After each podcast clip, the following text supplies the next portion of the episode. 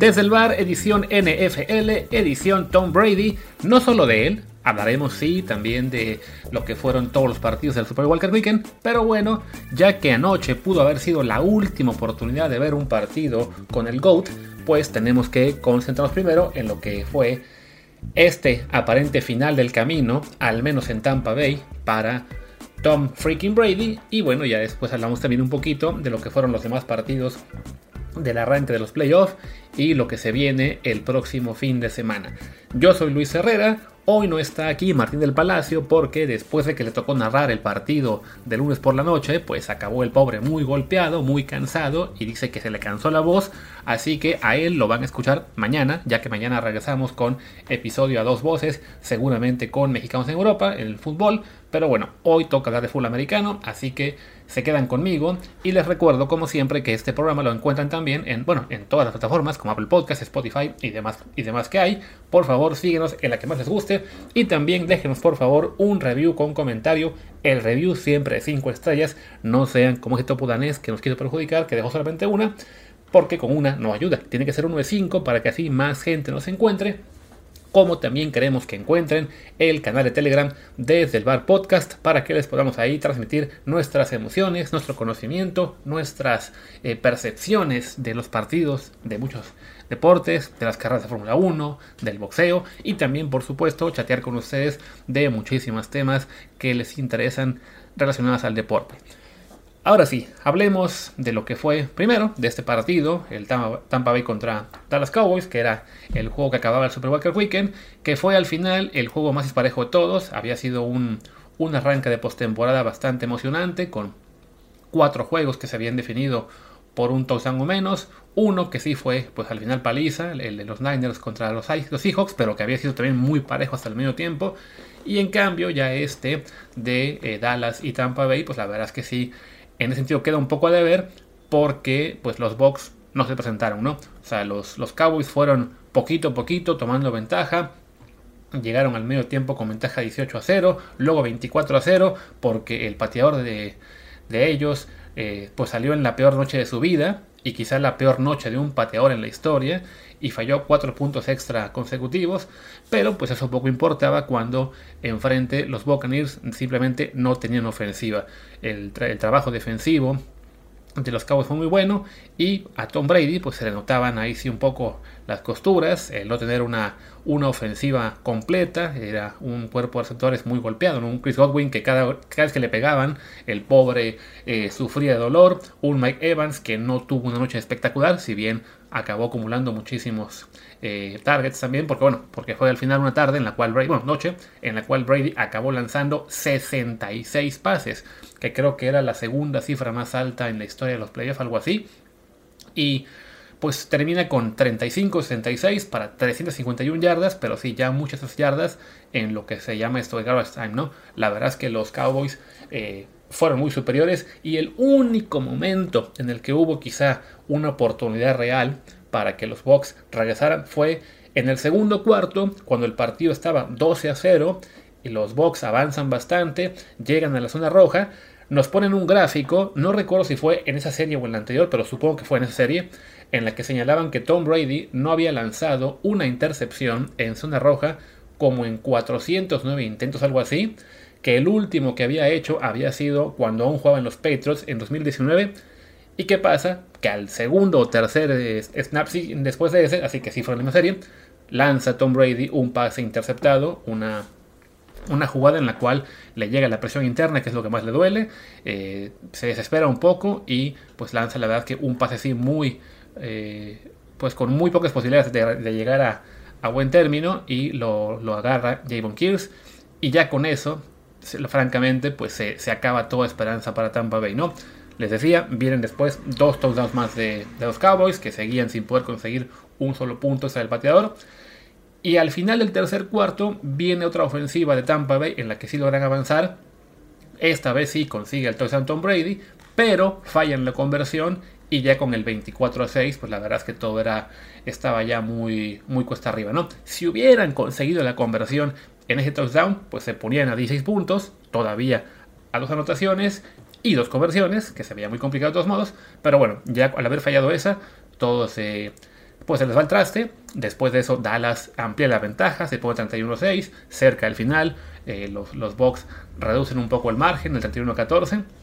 Después hubo una serie en la cual este, se quedan sin anotar, pero que pues lo más eh, destacado ahí fue la lesión que sufrió eh, Russell Gage en un golpe que recibió en el cuello, que todavía no sabemos exactamente qué, qué le pasó y que la imagen pues era dramática porque estaba él ahí en el césped recibiendo atención y todo el equipo de los Buccaneers eh, rodeándolo, arrodillados para rezar. Esperemos que él esté bien, por lo que sabe, no, no es una lesión digamos aparentemente al menos tan grave como lo que hemos visto en otras ocasiones con jugadores que quedan paralizados, pero claro, el recuerdo lo que pasó hace un par de semanas con Damar Hamlin, pues sí, era algo que francamente, eh, no sé, temblar un poquito a la hora de ver las imágenes.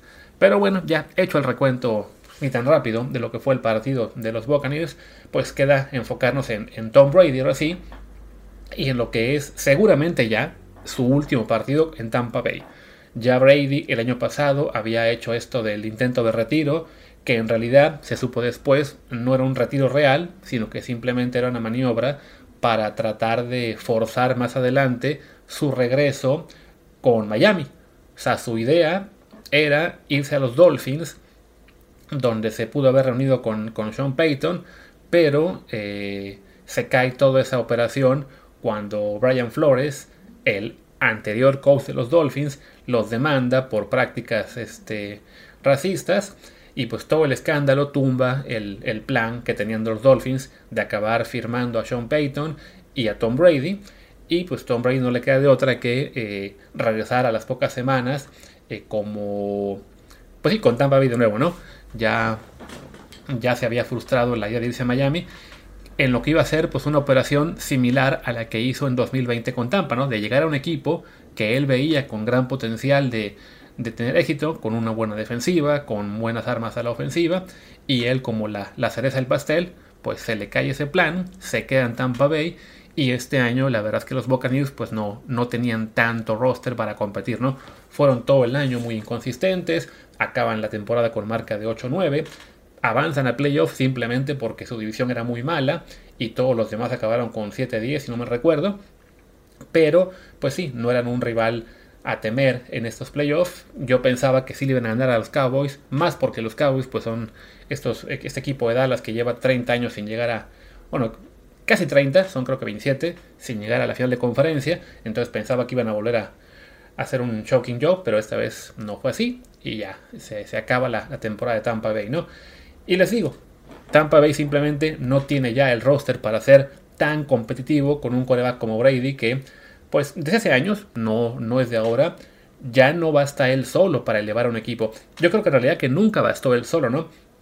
El que hubiera llegado a Tampa Bay y fuera campeón el primer año hizo que mucha gente dijera, ah, miren, en los Patriots todo era Brady, no era Belichick. No, no, era una combinación de un gran quarterback, un gran coach y un gran roster en muchos casos que permitía que, que hubiera esa dinastía tan exitosa que ganó seis títulos pero que evidentemente cuando, cuando lo separas, pues a los Patriots aún les está costando mucho encontrar a ese, heredero y todo lo que sean las piezas necesarias para, para, competir. Brady se fue a un lugar en el que tenía clara ventaja en términos de, tener un roster y un buen coach como era Bruce Arians. Este año ya ni siquiera estaba Bruce Arians porque acabó un poco peleado con él y, y fue básicamente, ah, pues si yo regreso tiene que irse él, aunque decían, no, no, Arians lo hizo a propósito para que ya le dejara el equipo a, Todd Bowles, el nuevo head coach. La verdad es que fue simplemente que Brady y Arians, digamos que no se llevaban eh, tan bien porque Arians era un coach más del estilo dejar hacer, de simplemente estar supervisando a lo lejos y no meter mucho las manos. Y Brady, aunque también acabó medio peleado con él, pues sí extrañaba tener un coach más al estilo de, Bill Belichick, que está eh, inmiscuido en cada detalle del plan y que tiene el equipo pues realmente eh, bien agarrado de, pues ya, saben ustedes de dónde, ¿no? Pero bueno, el chiste es que pues sí, se cayeron las piezas importantes de, Tampa Bay y esto hace que pues que este año sea bastante malito, pero con todo eso, Brady aún es un coreback bastante bueno. No es, evidentemente, les digo, no, no está al nivel el solo de lo que hacen ahora mismo Patrick Mahomes o Josh Allen o, eh, o Justin Herbert, aunque este año los Chargers se encargaron de manejarlo muchas veces, o un Lamar Jackson, o un Joe Burrow, este, el propio Trevor Lawrence que está también creciendo. O sea, quizá Belichick, por, que, perdón, quizá Brady por sí solo, ya no está él para, para liderar un equipo, pero la mente ahí está, el, el brazo ahí sigue. Estaba yo checando datos para mi artículo esta semana en la página de NFL, nfl.com, diagonal mundo, por cierto, para que vayan a verlo más tarde. Y este año Brady no solamente fue el coreback que intentó más pases y completó más pases en la temporada, que eso te habla de que bueno, la fuerza que tiene, la resistencia de, aunque esté lanzando 60 pases por partido, no se cansa, pero también fue un coreback efectivo, o sea, fue el tercero en yardas totales. El segundo con menor porcentaje de intercepciones, o sea que cometió muy pocos errores. Más allá de que, claro, contra Dallas cometía ese error importante, en general los cometía en números muy bajos, ¿no? Fue también el octavo en touchdowns y el noveno en porcentaje de pases completos. Entonces, de nuevo, eso te dice que Brady, si él llega nuevamente a un equipo que tenga las piezas eh, necesarias, todavía puede seguir jugando a un alto nivel, ¿no? Él ya cumplió la meta que tenía esa de, de llegar a jugar a los 45 años, que era supuestamente donde iba a decir basta. Pero también alguna vez él dijo, ¿no? Que él quería seguir jugando porque no quería él estar un día viendo a otros jugar y pensar, ja, yo puedo hacerlo mejor.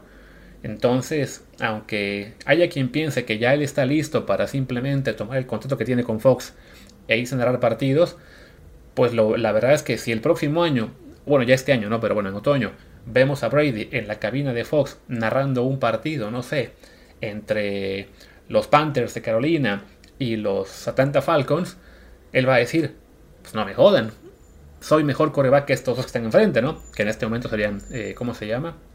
Eh, Sam Darnold por un lado y, el novato de Atlanta, que olvidé su nombre. No me acuerdo cómo se llama el novato de Atlanta, pero bueno, ya al rato lo recuerdo. Entonces, pues eso me hace pensar que Brady no se va a retirar. Quizá lo está pensando, está, meditando, no, no, está digamos que muy contento por cómo acabó todo, pero también recordemos que pues, el, mayor factor que lo impulsaba a retirarse, que era su exmujer Giselle Bonchen, pues ya no está. Se acabaron separando. Fue también, claro, un factor que, afectó a él en lo anímico, en lo, en lo mental este año. Eh, muy respetable, creo yo. Bueno, evidentemente su esposa pues no, no, no, no le gustaba ver a su marido de cuarenta y picos años recibiendo golpes cada semana de chicos de 22, 25. Pero bueno, cada uno eh, decidió su felicidad lo mejor para ellos fue separarse. Brady ya está muy contento con una güera también de veintipocos años. Pero bueno, si él no tiene en este momento nada que le impulse a dejar de jugar, sino simplemente la perspectiva de, ok, ¿a dónde voy a llegar que pueda yo repetir lo de 2020 con Tampa Bay? Pues creo que si lo encuentra, va a seguir. Y ya nos pusimos a buscar opciones para él y las hay. Una es de nuevo Miami. Recuerden, Miami lo buscó no una, sino tres veces y ahora tiene un equipo en el que al menos a la ofensiva cuenta con las armas para hacerlo ver nuevamente como una amenaza, ¿no? Tienes allá a Trey Hill, tienes a Jalen Waddle, tienes a Raheem Mostert, más allá de que el juego terrestre no fue muy bueno este año, o sea, pero sí es una ofensiva en la cual Brady puede ser figura todavía y bueno, están ellos con la duda de si Tua Tagovailoa va a poder o no seguir jugando con todo este problema que ha tenido este año con las conmociones, ¿no? Entonces creo que Miami es una posibilidad, si bien la defensa este año de los Dolphins no fue tan buena y eso le podría hacer pensar a Brady que no es una opción ideal, ¿no? Otra son los Raiders, donde se reuniría con Josh McDaniels, quien fue su coordinador ofensivo en New England muchos años, con que tiene muy buena relación, y llegaría también a un equipo con una ofensiva interesante, ¿no? Con Davante Adams, que es de los mejores actores de la liga, con este a la cerrada Darren Waller, con el receptor este Hunter Renfrew, que es básicamente una, un clon de lo que tuvo antes con él, con Julian Edelman o con Wes Waker. Seguramente van a retener el corredor Josh Jacobs. Entonces también la ofensiva de los Raiders sería también tentadora para Brady. Y le sumas a eso, pues irse a Las Vegas a ser la, la estrella del show, tanto en la cancha como fuera, ¿no? El problema también en Las Vegas es la defensa, que no tienen una buena defensiva, entonces es otro factor a considerar eh, que puede ahí decirle a Brady, uy, no, este no es el lugar para mí. El lugar, increíblemente, donde tiene más sentido para poder repetir lo que hizo con Tampa Bay, es el, es el lugar donde más odiado fue, que es en Nueva York, con los Jets. Porque los Jets que son el gran rival de los Patriots y con quien Brady tiene, tuvo una rivalidad también personal. O sea, no fue solo el equipo, ¿no? O sea, Brady odiaba a los Jets, los fans de los Jets odiaban a Brady, como Martín ya muchas veces ha comentado. Pero estos Jets de este año, pues son el, equipo ideal para un quarterback como Brady. Tienen una gran defensiva, tienen una ofensiva con muchas armas, como son este, este, este receptor Garrett Wilson, como es también el corredor Brice Hall. Ahora mismo no recuerdo otros nombres, así a, primera los tenía por acá, a ver quién más tienen ahí disponibles. Está el Moore, está también Corey Davis, está la cerrada CJ Usoma, está, que se quería ir, Tencel Mims. O sea, tienen muchos, tienen el corredor James Robinson, creo que será gente libre, tienen a Braxton Berrios, que es un receptor ya un poquito más mayor, tiene 27 años, pero que es también del corte de los Edelman, este, Wes Waker y demás, que a lo mejor con Brady puede funcionar mejor, que puede convertirse en su nueva versión de, de, Scotty Miller que tuvo en Tampa Bay. Está también el corredor Michael Carter. O sea, es un equipo que en cuanto a armas está muy bien, que en defensiva está espectacular y que por ahí en el draft consigues a uno o dos linieros ofensivos más sólidos y es, el, y es, el lugar ideal para que llegue Brady. Por supuesto, el problema es que son los Jets.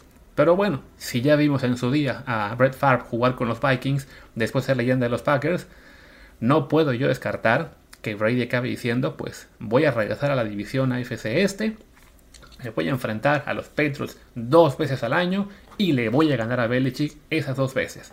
Entonces, yo como fan de los Patriots, evidentemente no lo quiero ver, pero tengo la desagradable impresión de que es una posibilidad que puede ir creciendo a lo largo de las próximas semanas. Pero bueno, por ese lado prefiero que se retire Brady, ya este, pues que él se lo piense muy bien. Por favor, que no vaya a los Jets.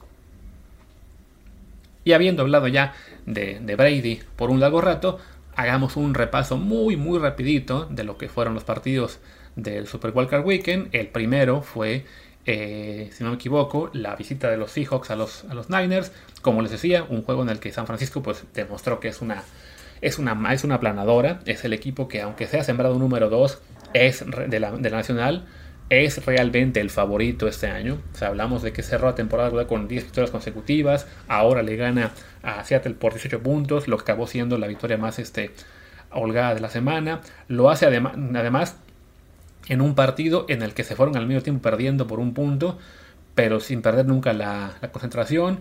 Y lo hace además con este coreback Brock Purdy, que es pues un novato que tomaron en el último pick de este draft, el famoso Mr. Relevant, y que a pesar de que perdieron en la semana 2 a Trey Lance y luego perdieron a Jimmy Garoppolo, pues lo metieron ahí a este novato, a Purdy, y está jugando bien. Sus números son espectaculares, casi casi de, de superestrella. Pero el, propio Purdy reconoce, no, no soy yo, simplemente el esquema y los compañeros que tengo me hacen todo muy fácil, ¿no? O sea, a Purdy, el coach Kyle Shanahan le dice, ok, mira, va a pasar esto, esto y esto, tú tienes que hacer simplemente poner el pase aquí. O sea, tiene, digamos, ya todo el examen resuelto y Purdy únicamente tiene que poner su firma en el examen. Y lo hace, y lo hace bien.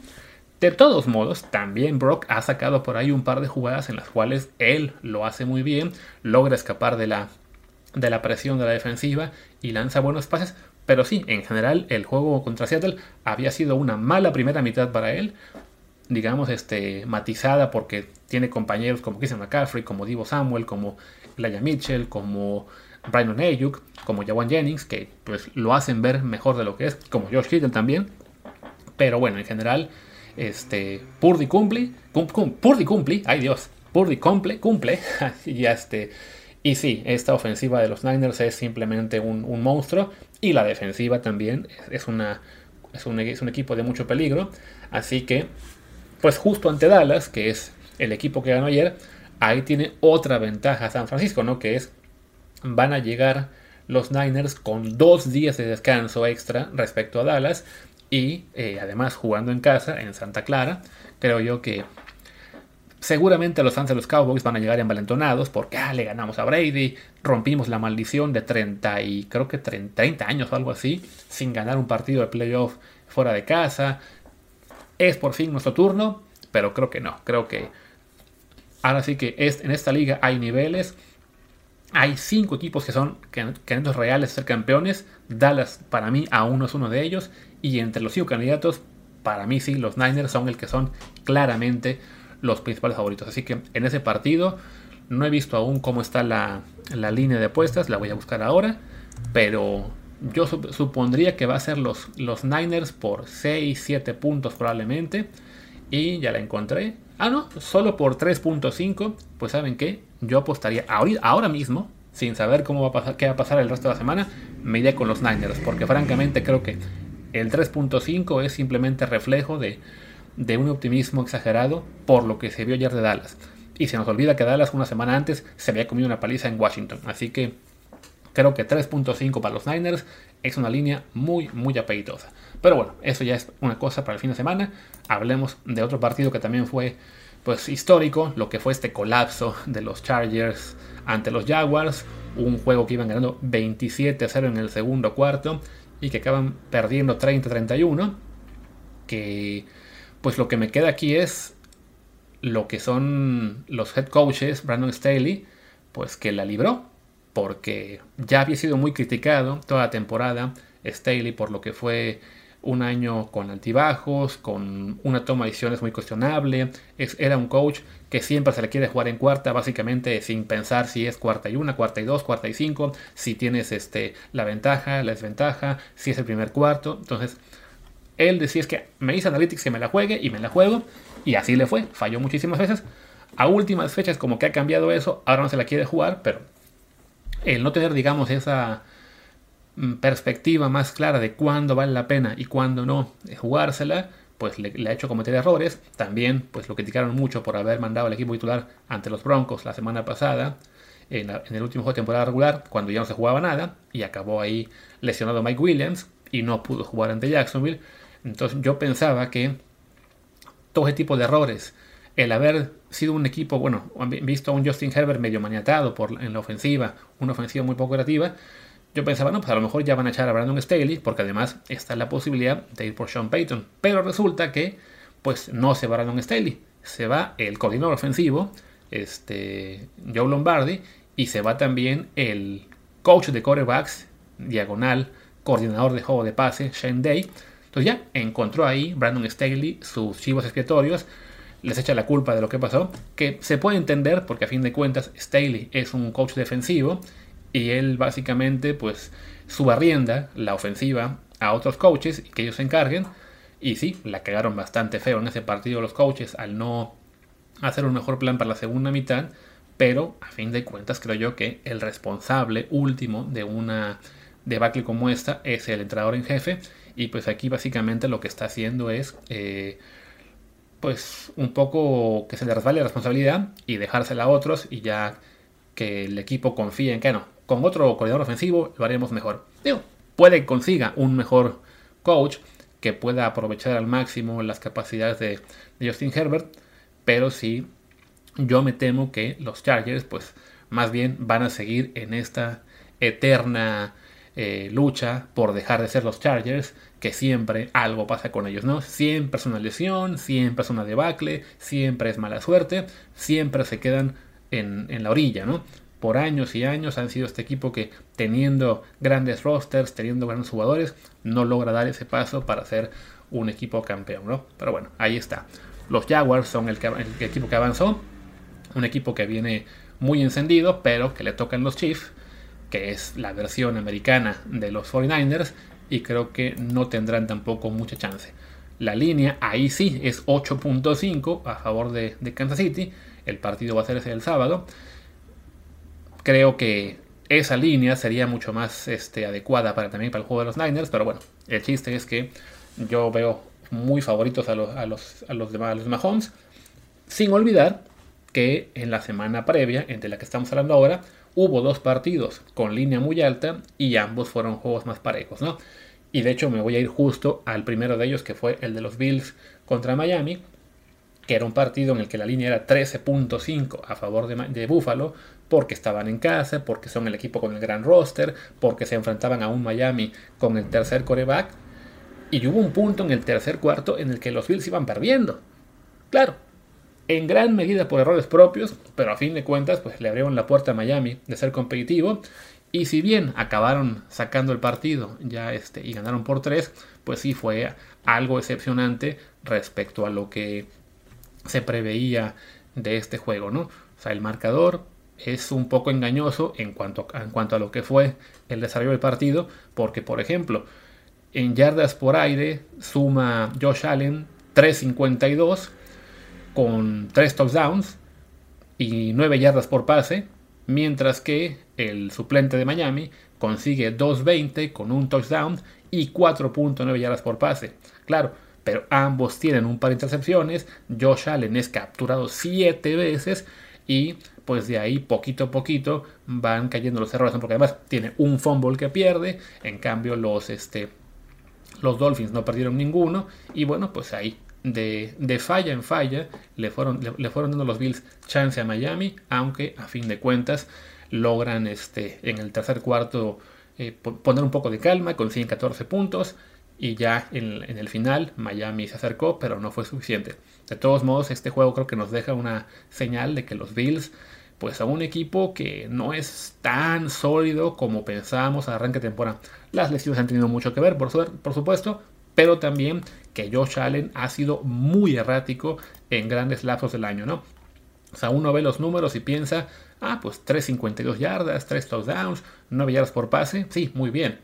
Pero de nuevo, son dos intercepciones, siete capturas, muchos pases en los cuales pone demasiado en riesgo al balón y eso ante un rival de mayor fortaleza le puede acabar costando. ¿no?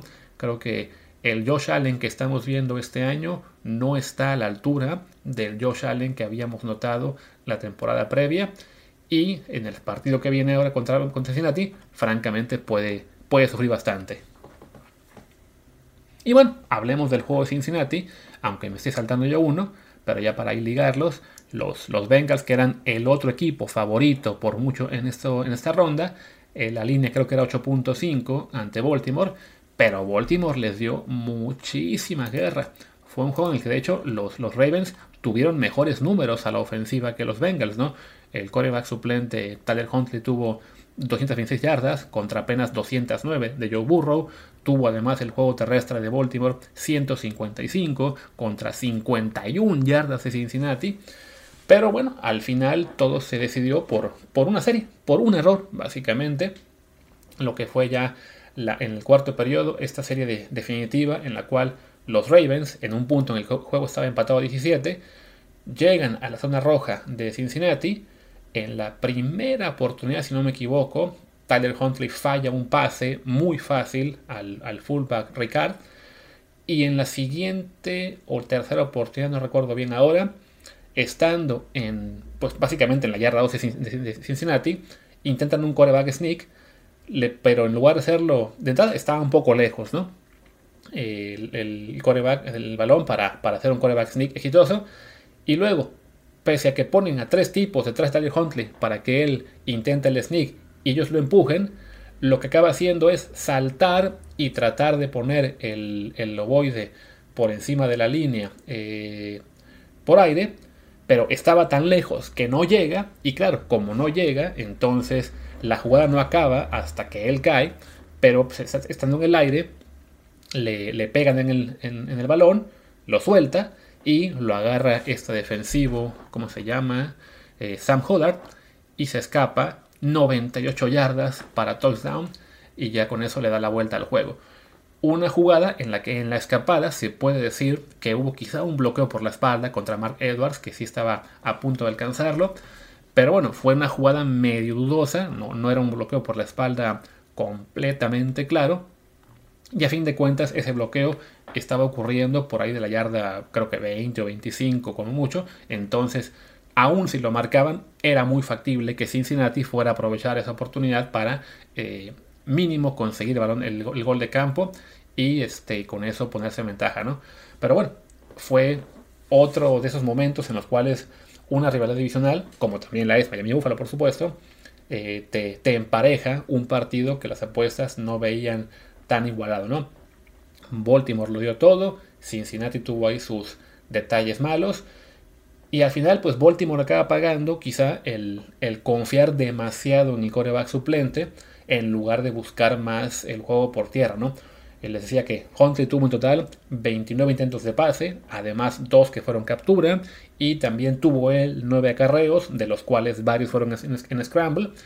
En cambio, el resto de corredores de, de Baltimore solo se, se, juntó para tener 25 acarreos, 13 para Dobbins, 12 para Edwards, y eso este, no le gustó nada, por ejemplo, a J.K. Dobbins, que él reclamaba que en la jugada del fumble pues no, no fue una buena decisión buscar ese coreback sneak por aire cuando él tenía la, gran posibilidad de, conseguir el touchdown por tierra, o si no él, Gus, Edwards, que es el corredor, digamos, de poder, ¿no? Pero bueno, eh, creo, que la creo que Baltimore estaba quizá tratando de enviar un mensaje a Lamar Jackson, que como algunos de ustedes saben, quiere un contrato garantizado por 5 años, un poquito mejor que el que tiene de Sean Watson, Baltimore no se lo ha querido dar. Entonces Lamar cuando se lesiona dice, pues estoy lesionado, no puedo regresar a jugar hasta que esté completamente sano. Mucha gente piensa que él pudo haber jugado este partido si lo hubiera querido. Y entonces el plan de juego acaba siendo más enfocado en el coreback, en este caso Huntley, que, que en los corredores. Y Baltimore lo acaba pagando. Y ahora Baltimore tendrá que pagar, pues ya sea el contrato que, que Lamar Jackson quiere o aplicarle la etiqueta de jugador franquicia, que lo vuelve muy caro porque, por ejemplo, si consigue un contrato de 5 años y 250 millones de dólares, por la forma en que se estructura todo en la NFL, quizás su golpe en el top salarial del próximo año pudieran ser 20 o 25 millones, aunque gane 50 cada año, ¿no? En cambio, si le das la etiqueta de franquicia y la etiqueta es de 45, 50 millones el próximo año, pues es todo de, un tirón en cuanto al, costo del salarial y claro, eso te limita lo que puedas hacer en movimientos, ¿no? Está la posibilidad de que Baltimore le dé la etiqueta de franquicia no exclusiva y entonces puede llegar otro equipo y ofrecerle un contrato y si lo toma Jackson, entonces el otro equipo le da dos primeras rondas a Baltimore. Pero es un riesgo evidentemente importante porque creo que muchos equipos son capaces de decir, pues sabes qué, por dos primeras rondas, por supuesto que me llevo a, Lamar Jackson. A fin de cuentas, los Browns dieron tres y el contrato garantizado a los Browns, perdón, a los Texans para conseguir a Sean Watson, que no ha sido MVP. Entonces, Lamar sin duda es un quarterback un poquito más apetitoso en el mercado, porque además es un quarterback que no tiene problemas de 30 demandas de sexual, ¿no?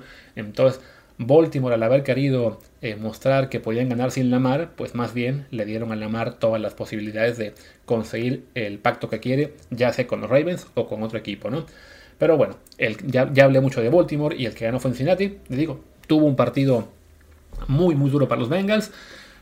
Creo que lo que fue la actuación de ambos, ¿no? De Bengals y de Bills, quizá hace que no luzca tan, tan impactante el juego de la próxima semana en el que se enfrentan va a ser en Buffalo, que además recordemos son los equipos que tenían que se estaban enfrentando hace tres semanas, bueno dos, cuando lo del el episodio cardíaco de Damar Hamlin, aquel juego era en Cincinnati, este va a ser en Buffalo, pero bueno, también va a estar ese tema ahí rodeando el juego, sobre todo porque por la cancelación del partido, pues cambió un poco la historia de la temporada, ¿no? O sea, si ese partido lo hubiera ganado Cincinnati, entonces el juego de este fin de semana se estaría jugando en Cincinnati y no en Buffalo.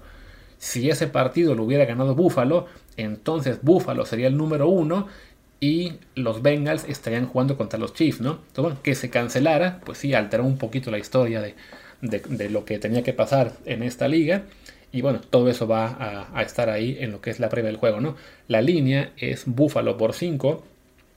Yo la verdad ahí tengo mis dudas porque creo que después de lo que vimos eh, de los Bills ante Miami, pues no los veo tan sólidos como para dar 5 puntos de ventaja sobre unos Bengals, que tampoco se vieron tan sólidos, claro, hay que aceptar eso, pero bueno, pues es, a fin de cuentas el campeón defensor de la, de la americana, y yo veo ahí una posibilidad de juego muy parejo, aunque sí, recuerdo que en mis picks dije que ganaban los, los Bills. Y bueno, para cerrar ya este programa, hablamos pues muy rápido del que fue el Giants Vikings, que es el juego creo que menos interesante de todos. Quizá la imagen que nos dejó el encuentro fue esa, esa última jugada en la cual en cuarta y ocho Kirk Cousins manda un pase de 3 yardas y pues con eso pierde Minnesota, se acaba confirmando que los Vikings eran el fraude que todos creíamos que eran y los Giants pues siguen avanzando y mm, logrando lo que ha sido una temporada muy destacada.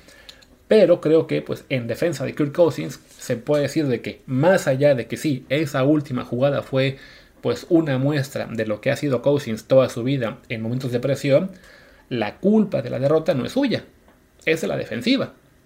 Porque la ofensiva de, Minnesota pues más o menos cumplió. La defensiva fue la que no pudo parar en ningún momento los Giants.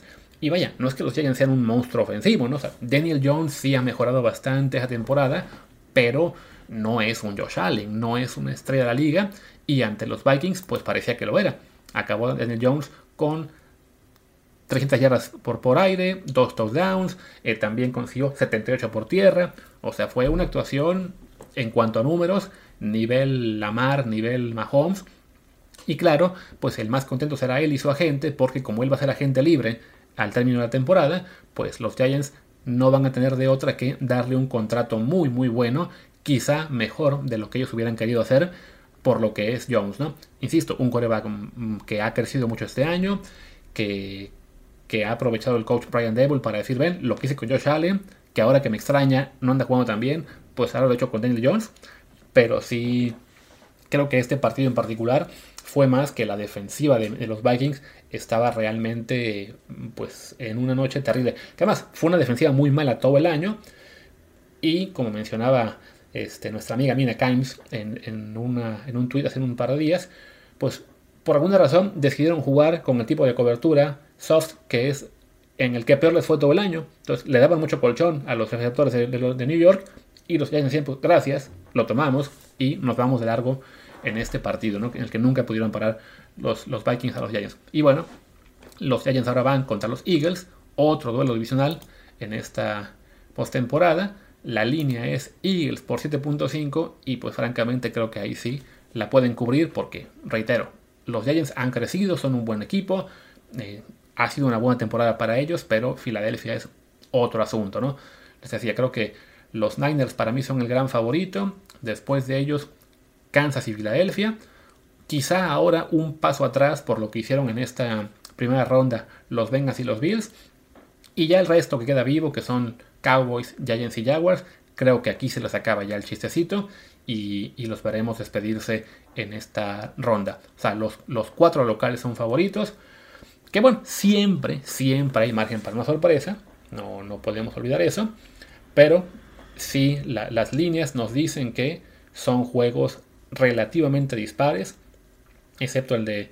Bueno, insisto, no entiendo por qué es una línea más alta la de los Bills contra Bengals por 5 puntos que la de Niners por 3.5. Pero bueno, el chiste es que yo creo que van a ganar igual los locales, Chiefs, Eagles, Bills y Niners. Y también creo que es momento de acabar porque me estoy dando cuenta de que siendo un programa a una sola voz, llevo casi 40 minutos y pues sí, ya se me está cansando la garganta, así que es hora de ir a buscar una pastilla Halls o un whisky, lo que encuentre primero. Pues señores, muchas gracias. Mañana regresamos a hablar de fútbol con Martín, por supuesto, y a ver qué más nos sale en el camino.